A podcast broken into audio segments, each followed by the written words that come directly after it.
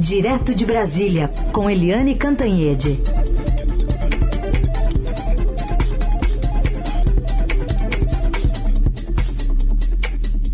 Oi, Eliane, bom dia. Bom dia, Raíssa Carolina, ouvintes. Oi, Eliane, bom dia, bem-vinda.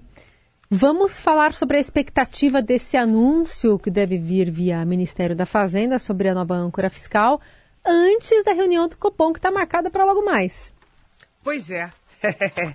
o anúncio é a coisa mais esperada na economia, né? Desde, desde o início é, do governo Lula, depois que houve esse bombardeio todo ao teto de gastos, né, que era considerada uma coisa assim meio consensual, de que era necessário e tudo, o teto de gastos foi tão badalado e teve um fim melancólico. O Bolsonaro estourou o teto de gastos para a campanha dele, toda hora tinha um estouro de gastos, ele conseguiu aprovar até no Congresso Uh, várias medidas assim, sabe, estapafúrdias, estourando teto de gastos. Depois veio o Lula e foi na mesma atuada. Que negócio de teto de gastos, nada. Vamos gastar, vamos gastar. É uma farra.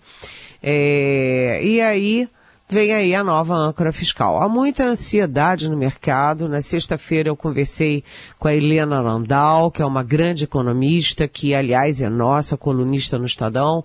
Conversei também com Rubens Barbosa, embaixador, que foi assessor da Fiesp, foi embaixador brasileiro no principal cargo no mundo, que é a embaixada em Washington.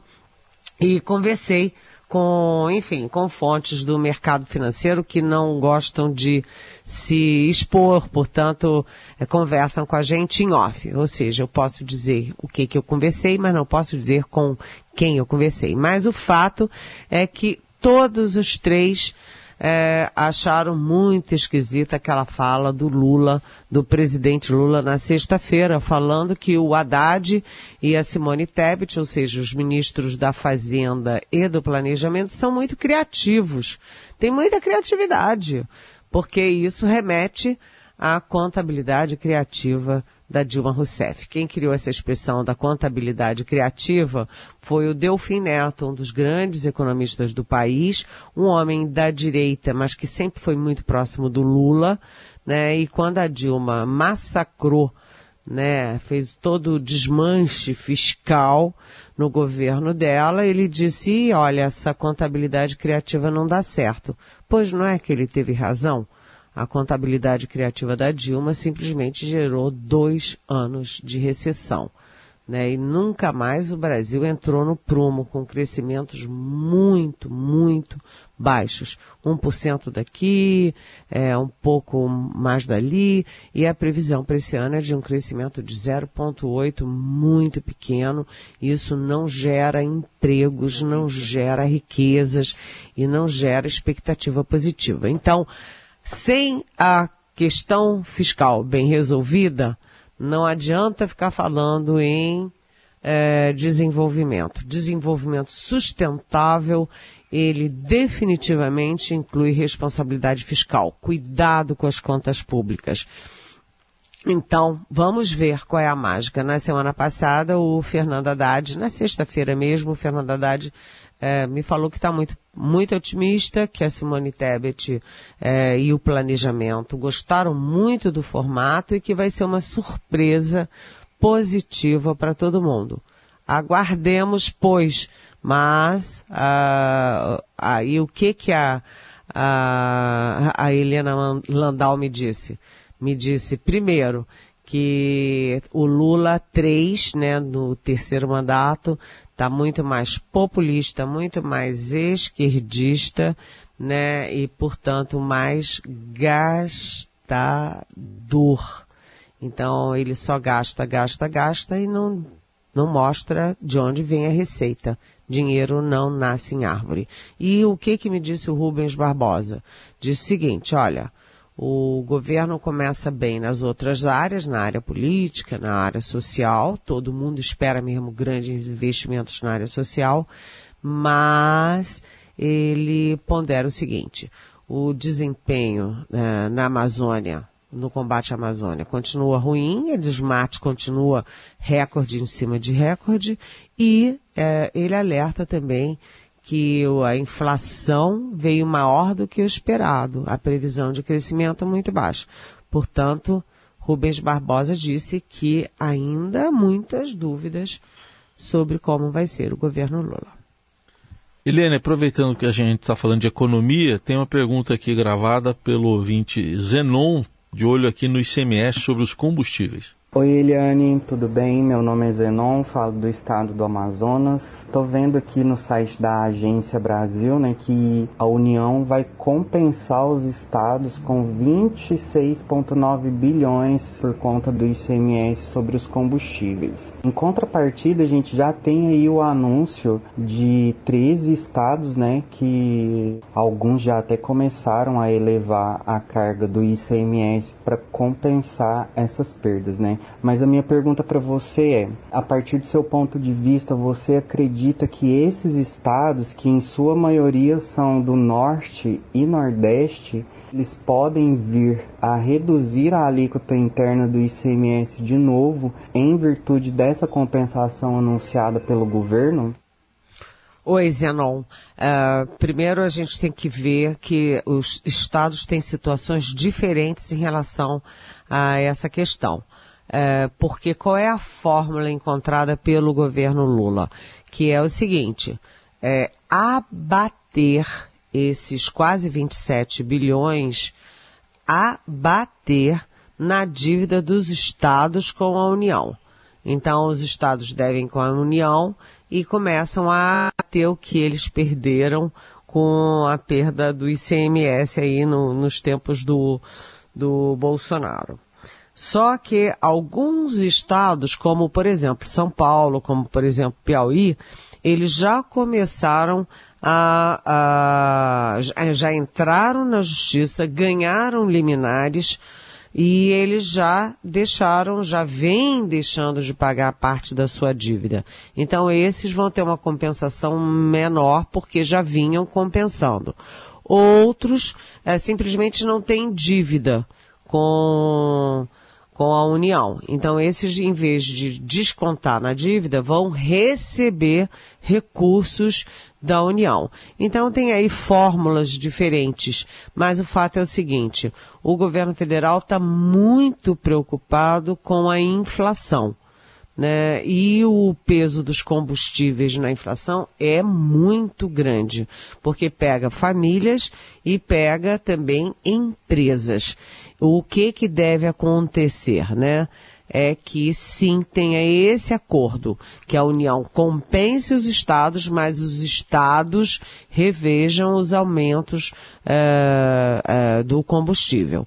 E isso para quê? Primeiro, para baixar o preço na bomba né, que pressiona muito a inflação. E segundo, né, baixar a própria inflação que veio acima do previsto e que é uma das grandes preocupações do, de todos os governos, porque inflação significa juros altos e significa menos crescimento. Então, respondendo, Zenon, eu acho que uh, os estados terão muito cuidado e que vão tentar uh, reduzir é, o impacto aí do, dos, dos impostos na gasolina. Aliás, eu aproveito sua pergunta, Zenon, para mandar um grande abraço para você e para os nossos brasileiros do Amazonas. Hoje se lê que teve, por causa das chuvas em Manaus, que houve mortes em Manaus com, é, é, enfim, aquela tragédia de sempre, né? De, é, de como é que é? Cai casa, cai é, barranco, né? E essas coisas todas que acontecem no Brasil inteiro hoje foi Manaus. Eu mando um grande abraço para você e para os nossos brasileiros queridos do Amazonas. Liane Cantanhede, direto de Brasília, para falar agora sobre o futuro do almirante Bento Albuquerque e o seu subordinado, que trouxeram aquelas joias né, milionárias de Michele Bolsonaro aqui ao Brasil, Eliane. Especialmente também é, pensando na, na boquinha que deve ser cortada também em Itaipu. Pois é. É uma boquinha de 34 mil reais por mês, não é boquinha baratinha, não. É boquinha boa, né? É, o fato é o seguinte, o almirante Bento Albuquerque, que eu sempre digo que estava muito bem, foi respeitado no governo, saiu bem quando se recusou a fazer o jogo sujo do Bolsonaro para é, politizar a decisão dos preços da Petrobras e tudo, ele foi pro ralo com essa história toda, né? Primeiro por, por trazer essa fortuna toda. Segundo, por já ter saído da, do, da alfândega, voltado para dar uma carteirada que está gravada. Né? Então, e também terceiro por pelas é, incongruências nas entrevistas. Uma hora era para Michele Bolsonaro, outra hora não era para Michele Bolsonaro. É, uma hora ele sabia, outra hora não sabia, enfim, ele se atrapalhou todo. E além disso, ele puxou junto com ele o tenente Marcos André Soeiro, tenente da Marinha, enfim, fica aí numa situação muito é, complicada, porque ele que estava carregando, né? Tá tudo no nome dele. A mochila no nome dele, o estojo das joias no nome dele, e ele que estava é, passando na alfândega sem declarar, tá tudo no nome dele. Ele entrou de gaiato nessa história, mas entrou. É, depois tem o tenente coronel Mauro Cid, que é um tenente coronel da ativa do Exército, né, que simplesmente era ajudante de ordens do presidente Bolsonaro, fazia tudo que seu mestre mandava, e foi ele que assinou os pedidos para é, o Ministério de Minas e Energia, foi ele que assinou o pedido da de avião da FAB, gente, mandar um avião da FAB com um sargento para São Paulo para pegar as joias. Parece que o avião da FAB é da família Bolsonaro, né? Olha, pega o avião da FAB, leva o cachorrinho cá, pega o avião da FAB, leva o sargento lá, pega o avião da FAB, manda é, flores lá para não sei aonde. O que, que é isso, né? E por último, o próprio sargento o sargento Jairo Moreira da Silva, que foi mandado a, a Guarulhos e, coitado, tá lá gravado dizendo, olha, me dá a joia aí. E o auditor da Receita dizendo, não, não dou não. Aí ele liga pro chefe dele, que é o Mauro Cid. Coronel, e agora? O que, que eu faço? Aí o coronel, peraí, que eu vou dar outra carteirada. Aí o Mauro Cid liga para o secretário da Receita, o Júlio César. O Júlio César liga para o auditor é, fiscal lá de Guarulhos. E o auditor diz, ó, não vou atender coronel, não, não vou atender chefe da Receita. O chefe da Receita que era chefe dele, hein? Não, não vou não. Não, não, não posso não, ó. Não posso não. Até porque o auditor sabia que estava sendo gravado que ele estava sendo gravado e que ele não poderia aceitar uma ordem ilegal. Né? Então, ele sabia que estava sendo gravado, o sargento provavelmente não sabia e deu no que deu. Então, essa semana está previsto o depoimento oficial do Bento Albuquerque, o depoimento oficial do Marcos André Soeiro é, sobre essas peripécias todas. E eles têm duas alternativas, ou eles afundam com as joias, ou eles contam toda a verdade e é, tentam livrar a cara jogando a culpa para os bolsonaros, né? Vamos ver como eles se saem disso. Mas o fato é que a situação está ficando muito ruim. O Bento Albuquerque vai perder. Uh, o governo Lula está fazendo já as tratativas para uh, tirar o cargo dele é, no conselho da Petrobras, né? E agora se lê também que a Michele Bolsonaro está arrumando a mala para encontrar com o Bolsonaro lá. A situação deles não está assim tão, tão, tão boa não, porque o PL inclusive incluiu a Michele, o nome da Michele, numa pesquisa sobre quem tem mais chances de ser o grande nome eleitoral do partido. Lê-se também que o, o Jair não gostou, não. Prefere que o sobrenome fique com ele, não com a mulher dele. Coisa toda enrolada, né? Hum, muito enrolado. E outro assunto do dia, Eliane, hoje na agenda do presidente Lula está uma ida a Roraima, vai acompanhar, participar da Conferência dos Povos Indígenas. É um sinal bem simbólico esse. Sim, tem uma simbologia enorme porque Uh, o mundo inteiro né, olhou a toda a destruição da Amazônia na época do Bolsonaro, né, a, a, Noruega cortou o fundo Amazônia, a França, a Alemanha cortou o fundo Amazônia, a França mandou recados, os fundos investidores mandaram recados. E um, quando você fala em Amazônia, você não está falando só sobre a riqueza vegetal você está falando também de uma outra riqueza muito típica brasileira, que é a dos povos originários, que também foram muito, muito afetados pela falta de compreensão do que eles significam.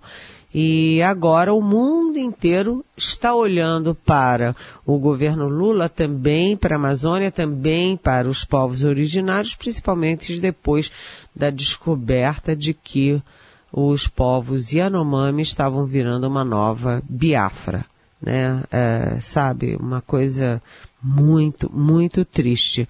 Então Lula vai fazer essa viagem longa, né? Que é sair de Brasília até Roraima é, para essa conferência dos povos indígenas, mas a situação não está assim tão, tão fácil não. Primeiro, porque o desmatamento continua resiliente, né? Continua muito alto.